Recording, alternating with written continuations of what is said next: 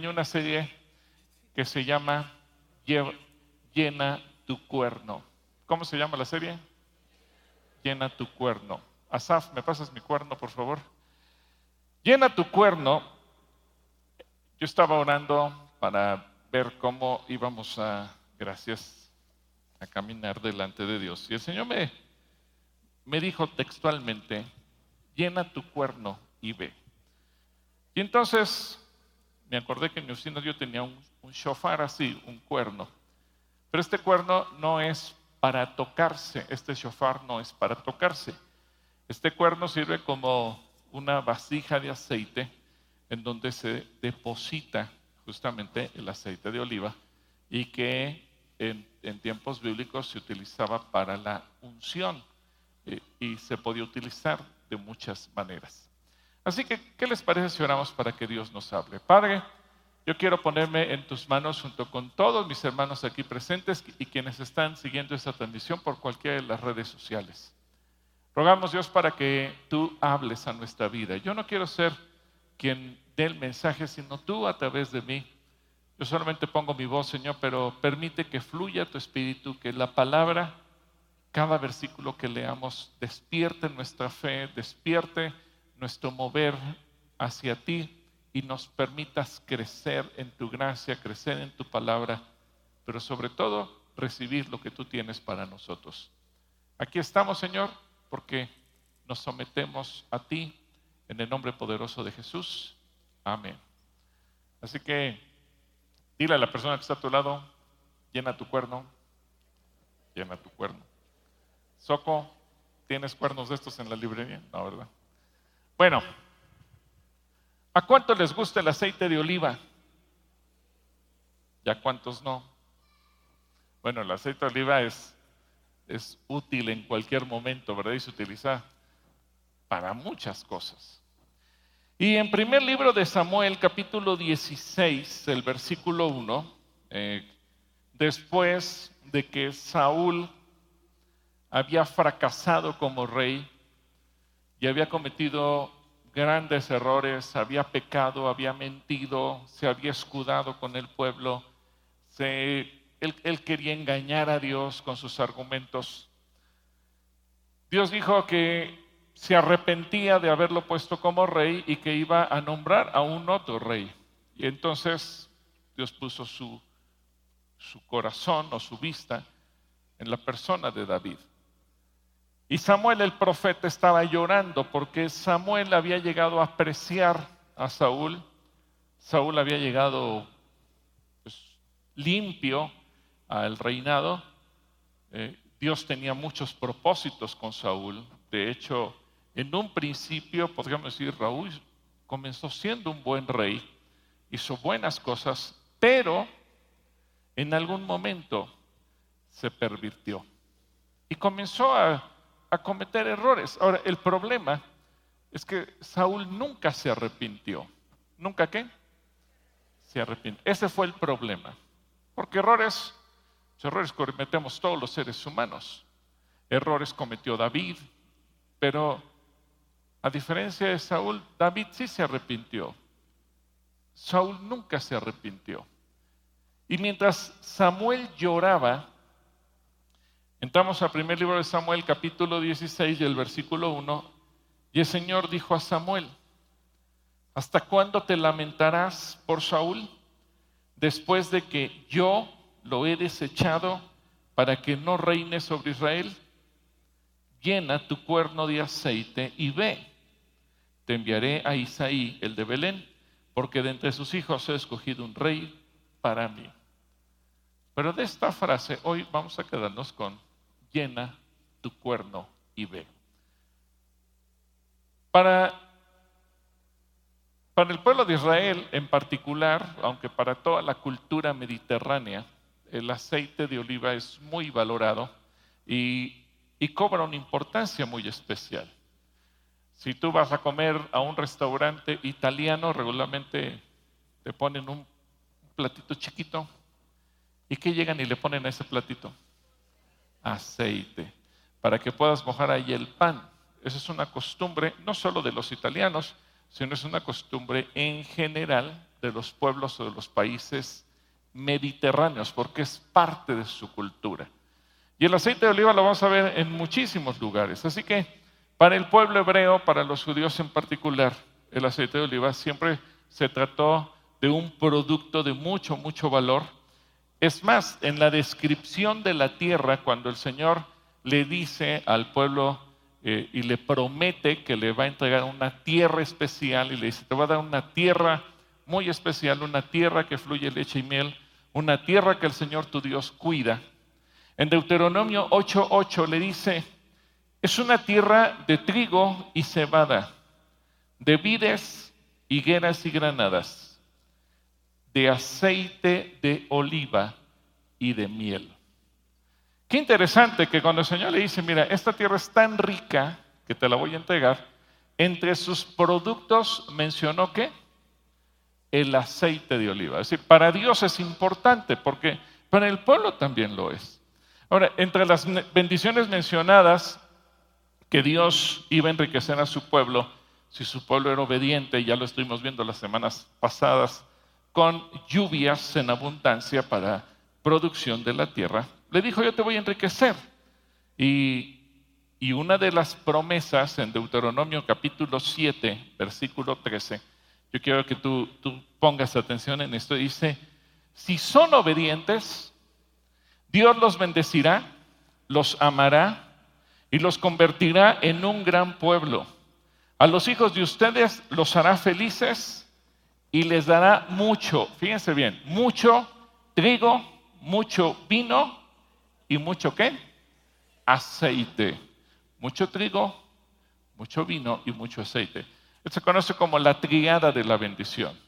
El trigo, el, el vino y el aceite. O las uvas, las vides y los olivares, de donde se obtiene el aceite. Además, hará que tengan muchos ganados en la tierra que les prometió a nuestros antepasados. Así que el aceite representa bendición, porque Dios dice, llena tu cuerno, porque también en ello Dios ve implícita la bendición. Es un artículo valioso que se utiliza para muchísimas cosas y con diferentes propósitos. En primer lugar, como alimento. El, el israelí come con aceite de oliva, sazona sus ensaladas con aceite de oliva, eh, su pan lo moja con aceite de oliva. Cuando preparan el hummus, esa pasta eh, deliciosa a base de garbanzo y otras especias, le ponen siempre en el centro aceite de oliva. Así que como alimento el aceite de oliva se vuelve un producto eh, increíble. Se utiliza también para ungir a los sacerdotes y a los reyes en el Antiguo Testamento cada vez que se iba a ungir. De hecho, por eso le dijo Dios a Samuel, llena tu, tu cuerno de aceite y ve, te voy a enviar con uno de los hijos de Isaí. ¿Quién era ese hijo de Isaí? David, el rey David, para ungirlo como rey. El aceite de oliva también se utiliza en los sacrificios de las ofrendas diarias, las ofrendas semanales, las ofrendas del día de reposo, las ofrendas de las lunas nuevas, las ofrendas cualquiera que ésta se tuviera que llevar a cabo, llevaba implícito aceite de oliva. El aceite también se utilizaba como un producto cosmético cómo se eh, cuidaba la piel la gente antes de que existieran las cremitas y todo lo que la industria ha ido desarrollando al paso de los, de los años, bueno, pues con aceite de oliva. Y también el aceite servía como combustible para encender las lámparas. Ya fueran las lámparas, eh, y en una de estas semanas les voy a traer algunas lámparas, pudiera ser el menorá, así como el que tenemos en este muro, el, menorá que muchas veces vemos aquí cuando se coloca, cuando tomamos la cena del Señor, eh, o podrían ser lámparas de uso común o las lámparas para el sacerdote o para el, el tabernáculo. Y también se utilizaba como un ungüento medicinal.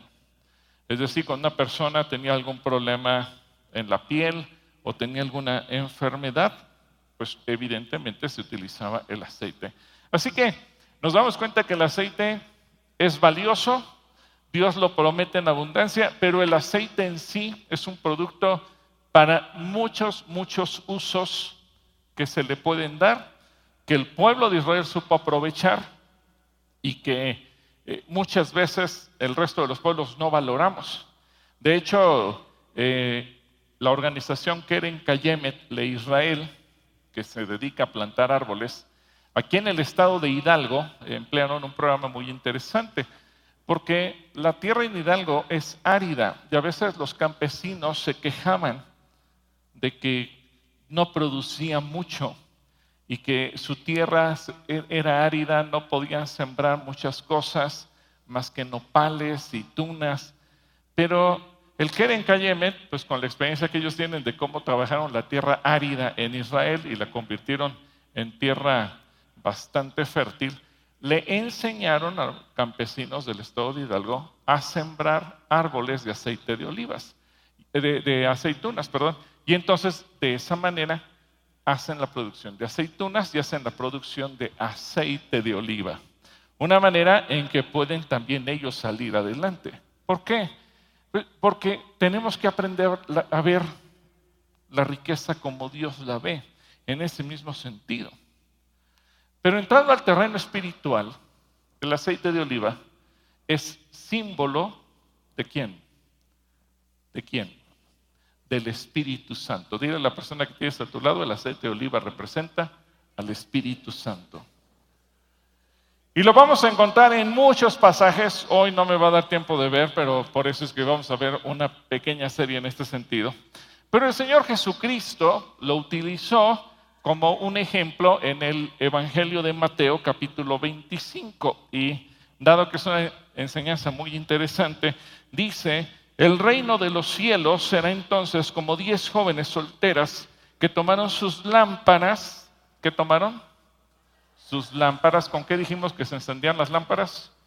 Con aceite de oliva y salieron a recibir al novio. Cinco de ellas eran insensatas y cinco prudentes. Las insensatas llevaron sus lámparas, pero no se abastecieron de aceite. En cambio, las prudentes llevaron vasijas de aceite junto con sus lámparas. Ojo, cuando dice que llevaban vasijas de aceite, ¿qué llevaban? ¿Qué llevaban? Llevaban cuernos. ¿Por qué? Porque estos cuernos, aunque usted lo voltee, no se sale el aceite. Así que es, una figura muy interesante. No solamente llevaban las lámparas y el aceite en las lámparas, sino que tenían que llevar el depósito de reserva. ¿Y cómo se transportaba el aceite para ese depósito de reserva? Con los cuernos. Así que Jesús lo dice, cinco de ellas insensatas y cinco prudentes. Las insensatas llevaron sus lámparas, pero no se abastecieron de aceite. En cambio, las prudentes llevaron vasijas de aceite junto con sus lámparas. Y como el novio tardaba en llegar, a todas les dio sueño y se durmieron. A medianoche se oyó un grito, ahí viene el novio, salgan a recibirlo. Entonces todas las jóvenes se despertaron y se pusieron a preparar sus lámparas. Las insensatas dijeron a las prudentes, denos un poco de su aceite porque nuestras lámparas se están apagando. No, respondieron estas, porque así no va a alcanzar ni para nosotras ni para ustedes. Es mejor que vayan a los que venden aceite y compren para ustedes mismas. Pero mientras iban a comprar el aceite, llegó el novio y las jóvenes que estaban preparadas entraron con él al banquete de bodas. Y se cerró la puerta. Después llegaron también las otras. Señor, Señor, suplicaban, ábrenos la puerta. No, no las conozco, respondió él. Por tanto, agregó Jesús, manténgase despiertos porque no saben ni el día ni la hora. Así que esto nos da una lección de que el Espíritu Santo no se presta, porque cada uno de nosotros nos tenemos que llenar en nuestra relación personal con Él. Cada uno tenemos que llenarnos del Espíritu Santo de una manera personal. Así que dile a la persona que tienes a tu lado, llénate del Espíritu Santo. Llénate. En cierta manera, por lo que Jesús nos enseña, no solamente hemos de tener nuestra lámpara, sino que hemos de tener nuestro qué? Nuestro cuerno. Y el cuerno es lo que también conocemos como el shofar. El shofar. Y ese shofar es el que eh, muchas veces también se toca, eh, pero este no, no es, funciona como eh, trompeta, sino que es un shofar exclusivo como recipiente del aceite. Y puede ser de un carnero o puede ser de, un, de una cabra. Así que tenemos que tomar la lección de ello. Ahora, eso significa que Dios quiere que cada uno de nosotros seamos llenos de su espíritu, como dice Hebreos capítulo 1, versículo 9. Hebreos 1, 9 dice, amas la justicia y odias la maldad. Por eso es tan importante que oremos por esta semana en particular, por el Congreso de nuestro país, porque imagínense, cuando ellos dicen, ¿cuántos aquí son médicos? ¿Cuántos aquí son? ¿Habrá médicos entre nosotros? Levanten la mano los médicos. Pónganse de pie los médicos. Todos los médicos pónganse de pie. Yo quisiera hacer una pausa y que oremos por los médicos. ¿Les parece bien?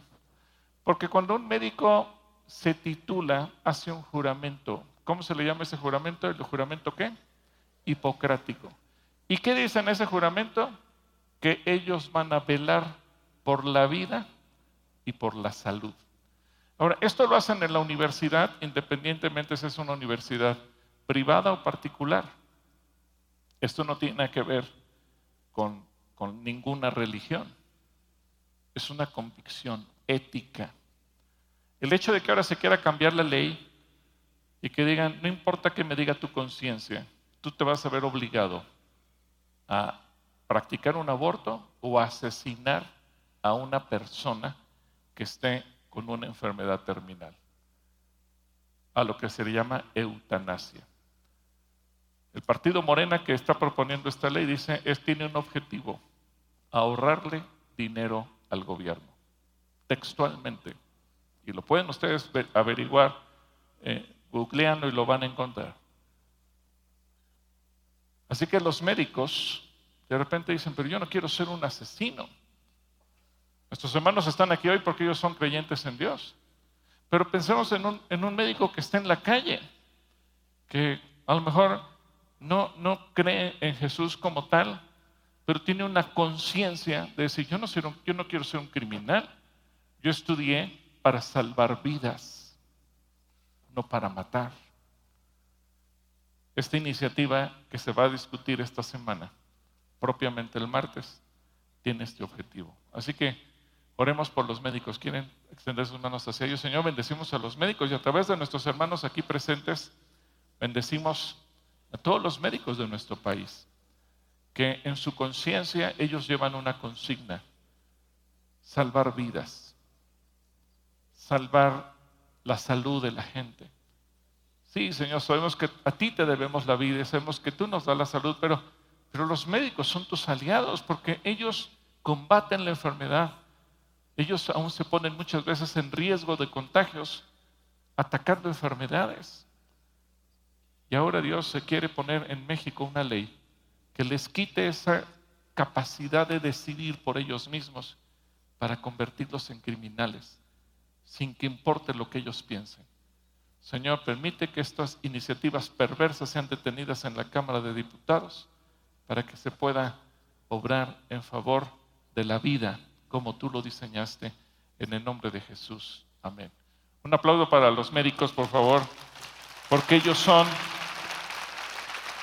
son un símbolo que dice aquí, tomen su lugar, por favor, amas la justicia y odias la maldad. Por eso, oh Dios, tu Dios te ha ungido, derramando el aceite de alegría sobre ti más que sobre cualquier otro.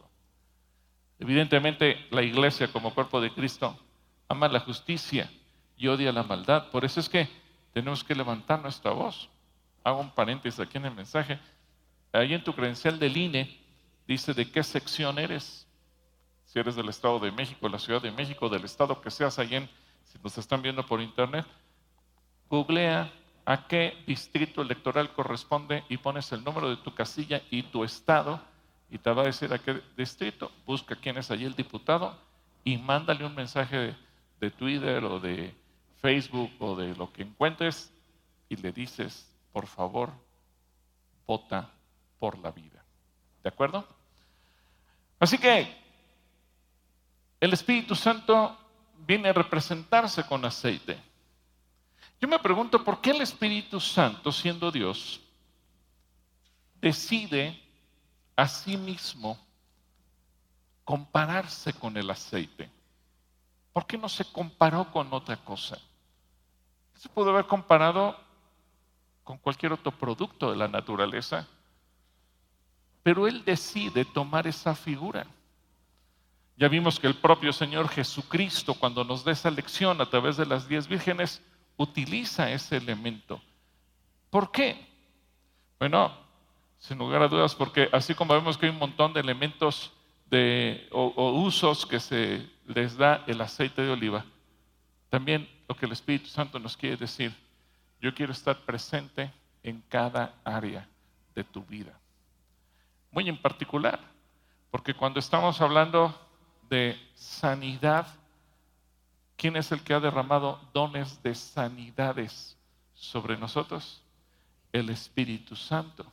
Y cuando tú necesitas la gracia y el favor de Dios, viene sobre ti el Espíritu Santo. Y cuando tú fructificas la vida cristiana y la palabra da fruto en ti, es gracias al Espíritu Santo. Y cuando tú necesitas arrepentirte, es gracias al Espíritu Santo. Y cuando Él te quiere alcanzar para salvación, es por el Espíritu Santo. Así que tenemos que entender que el Espíritu Santo se va a hacer presente en todas las áreas de tu vida. Ahora, podrían haber utilizado un recipiente, un vaso, una taza o cualquier otra cosa. Pero ¿por qué un cuerno? ¿Por qué un cuerno? Bueno, también ahí hay una explicación muy, muy interesante. Porque el cuerno significa poder. ¿El cuerno significa qué? Poder. Ahora imagínense cuando está haciendo la combinación aceite más el cuerno. Nos está hablando que el Espíritu Santo es ¿qué? Poder. El aceite de el, Espíritu Santo es poder. Dile a la persona que tienes a tu lado, el aceite representa el Espíritu. Y el Espíritu es poder.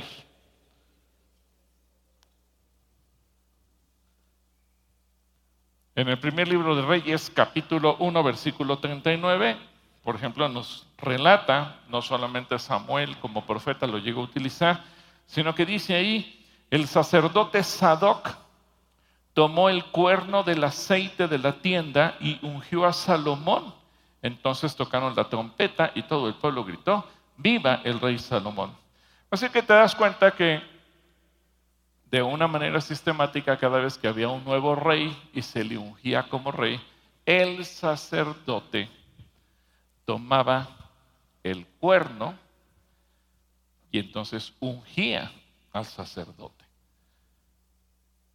Así que el, el cuerno, también poniéndolo sobre el rey, significa que el rey va a tener poder, un poder para gobernar, el poder de parte de Dios. Y el cuerno, cuando vemos en el altar, por ejemplo, que había cuatro cuernos, un cuerno a cada esquina, es porque en el altar hay el poder para la redención de nuestros pecados. Por eso es que en, en los cuernos del altar se ungían con sangre porque la sangre de Cristo está siendo representada, que cuando Él derramó su sangre por nosotros, tú y yo fuimos perdonados de nuestros pecados. Pero cuando el cuerno es lleno de aceite, es porque el Espíritu Santo quiere hacer algo con nosotros. Cualquier persona que es ungida, algo va a suceder.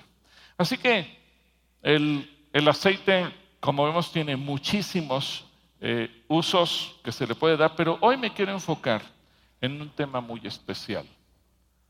En un tema muy especial. El aceite que el Espíritu Santo eh, viene a ser representado de esa manera para poder sanar a los enfermos. Porque el Espíritu Santo quiere sanar. ¿El Espíritu Santo quiere qué? Sanar.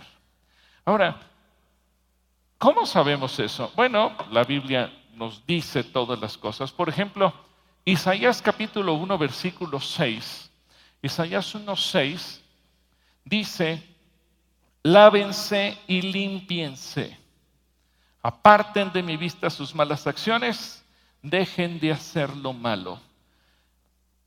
Cuando se habla de lavarse y limpiarse, hay dos elementos que se tienen que tomar en cuenta. El agua corriente con el cual se lava la gente, pero también el aceite.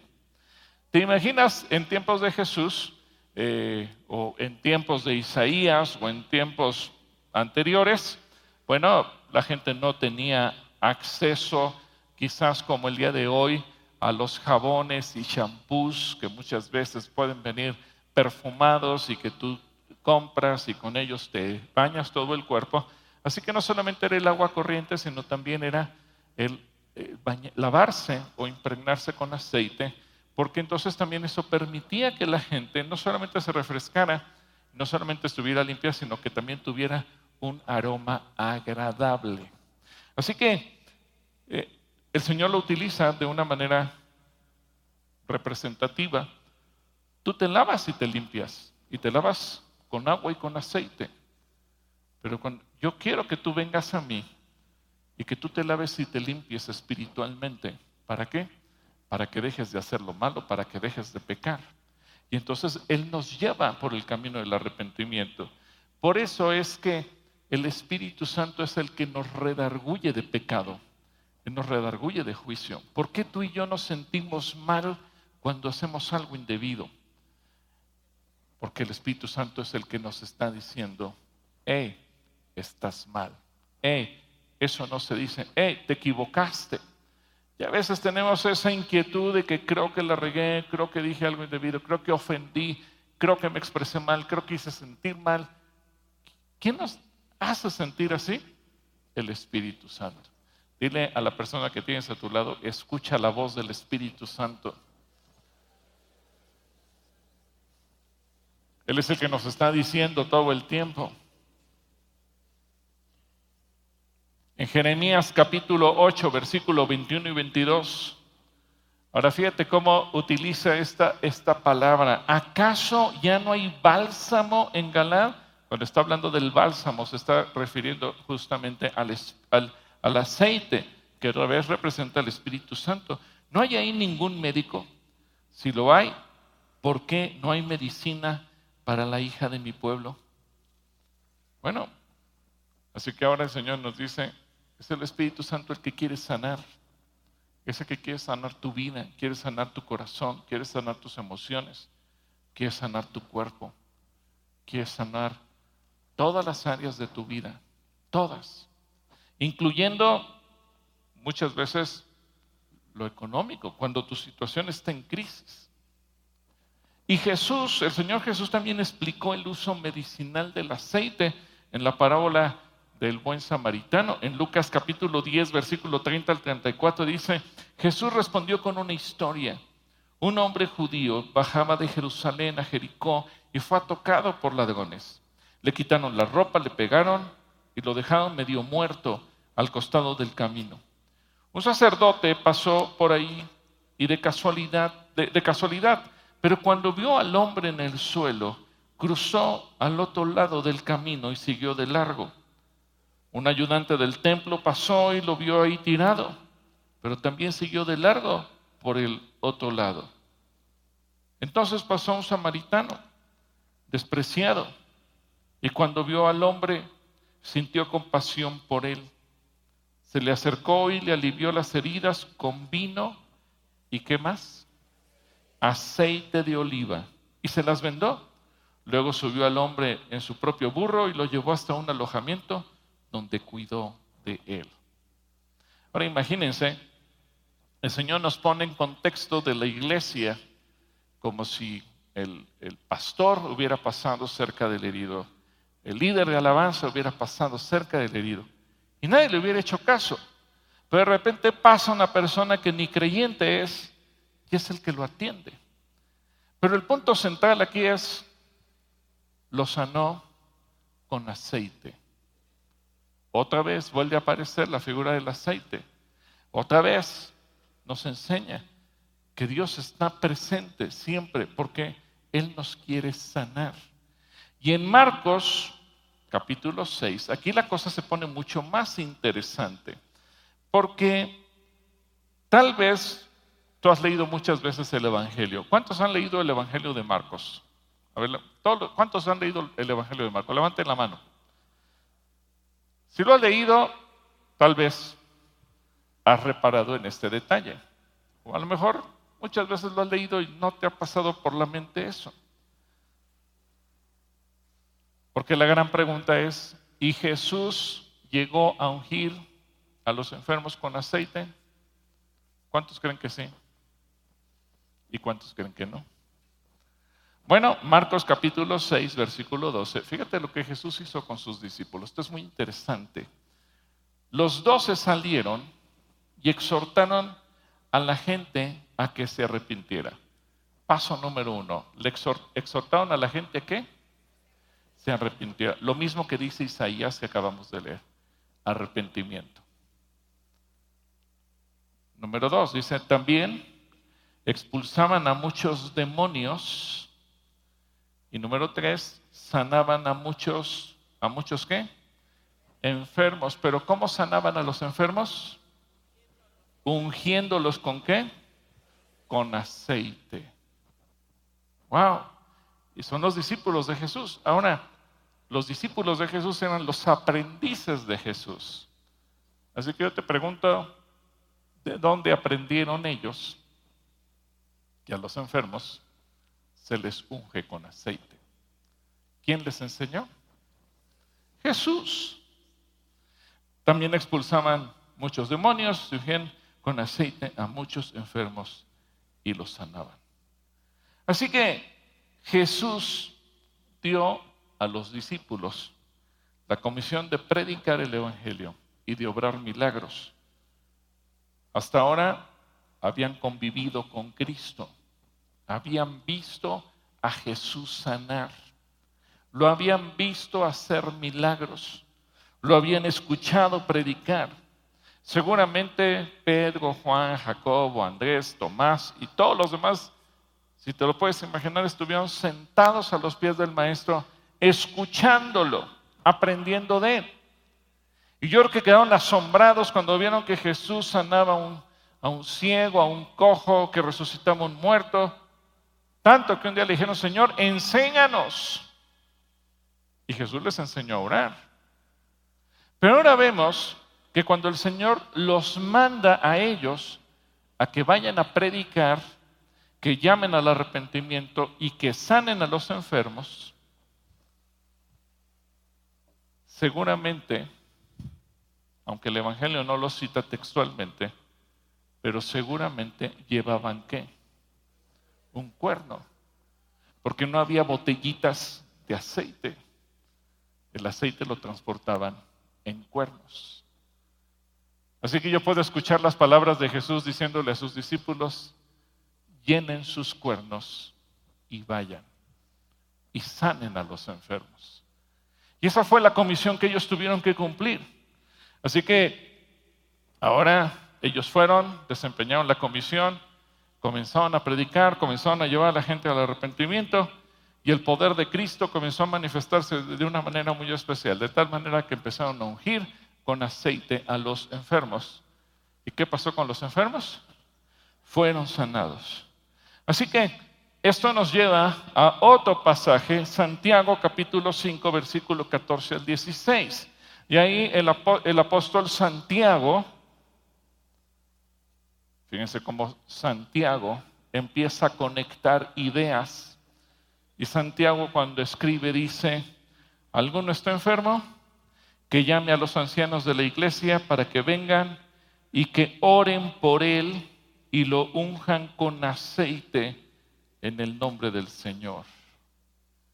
Wow, entonces ahora, ahora Santiago dice que vengan los enfermos, que puedan ser sanados.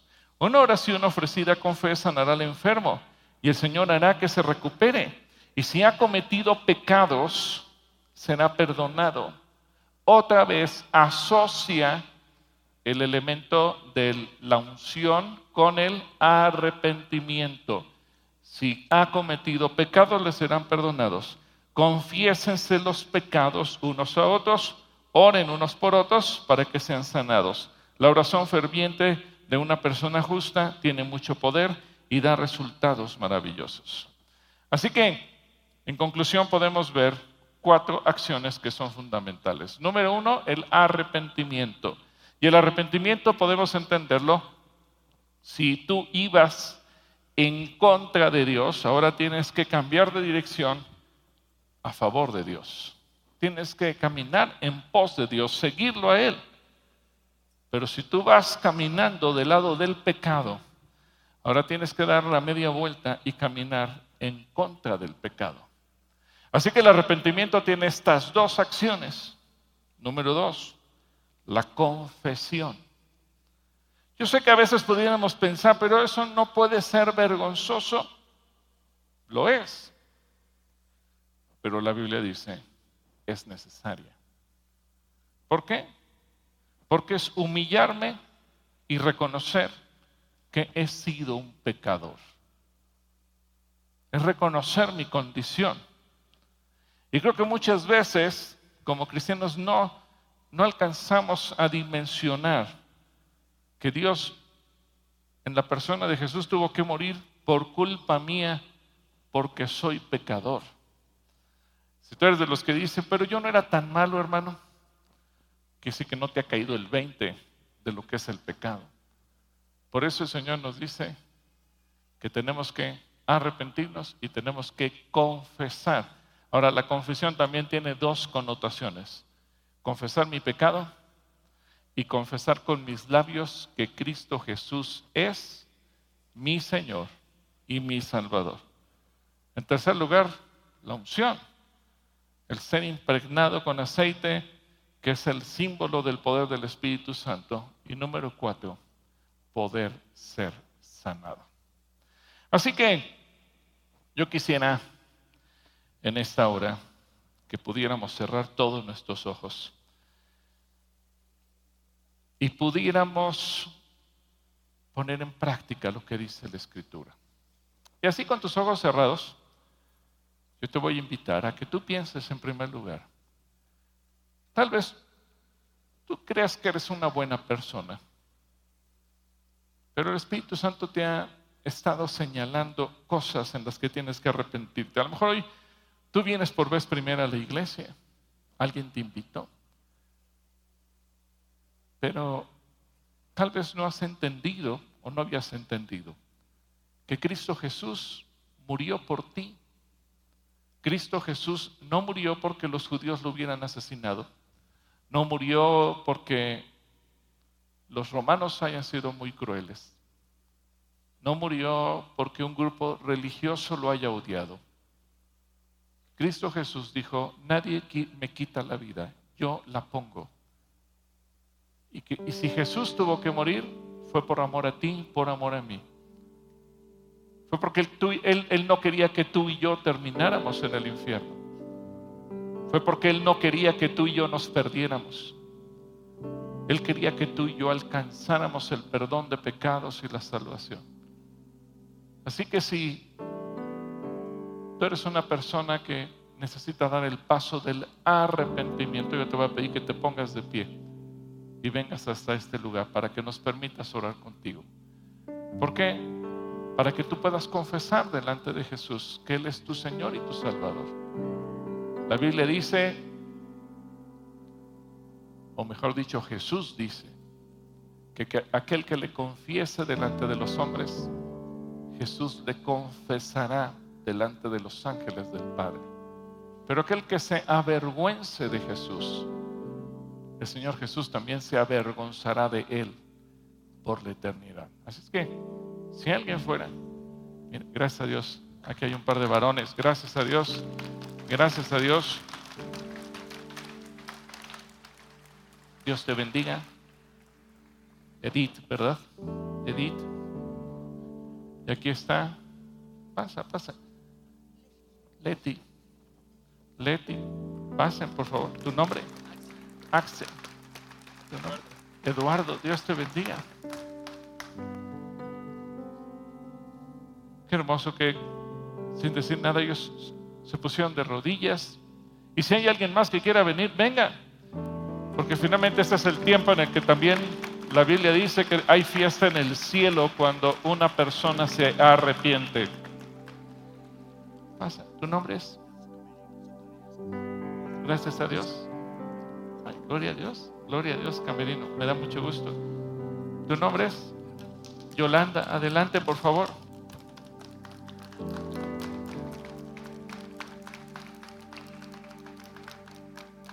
Pasen, pasen. Gracias a Dios. Dios te bendiga. ¿Tu nombre es? Isaac. La semana pasada estuvimos esperando, ya que me bajé, estaban ahí dos personas que es que veníamos a aceptar a Jesús, ya no les dio tiempo de venir y ahora fue rápido que vinieron. Me da mucho gusto que ustedes estén aquí al frente, porque ustedes están obedeciendo el primer paso que es arrepentimiento.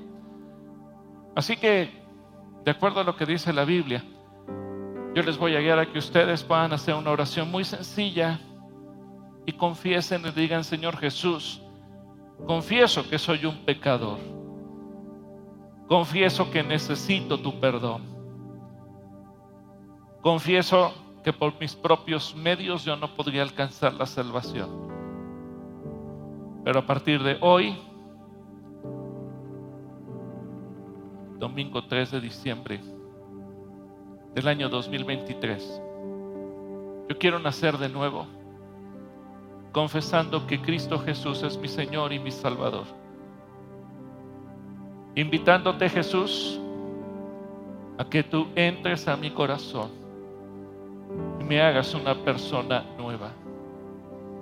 Señor Jesús, haz la obra en mí.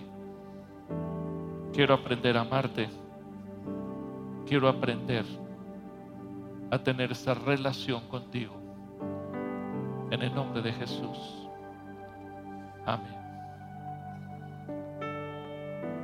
Servidores de Apolos, observen quiénes son, acérquense a ellos, pero no los distraigan. Déjenlos este momento.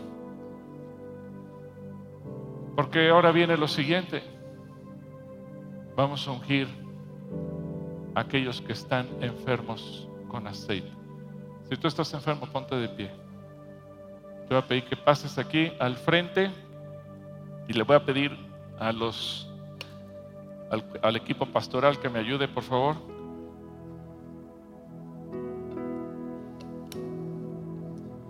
Al equipo pastoral, al equipo de administración. Y vamos a bajar con ellos para orar por todos los enfermos.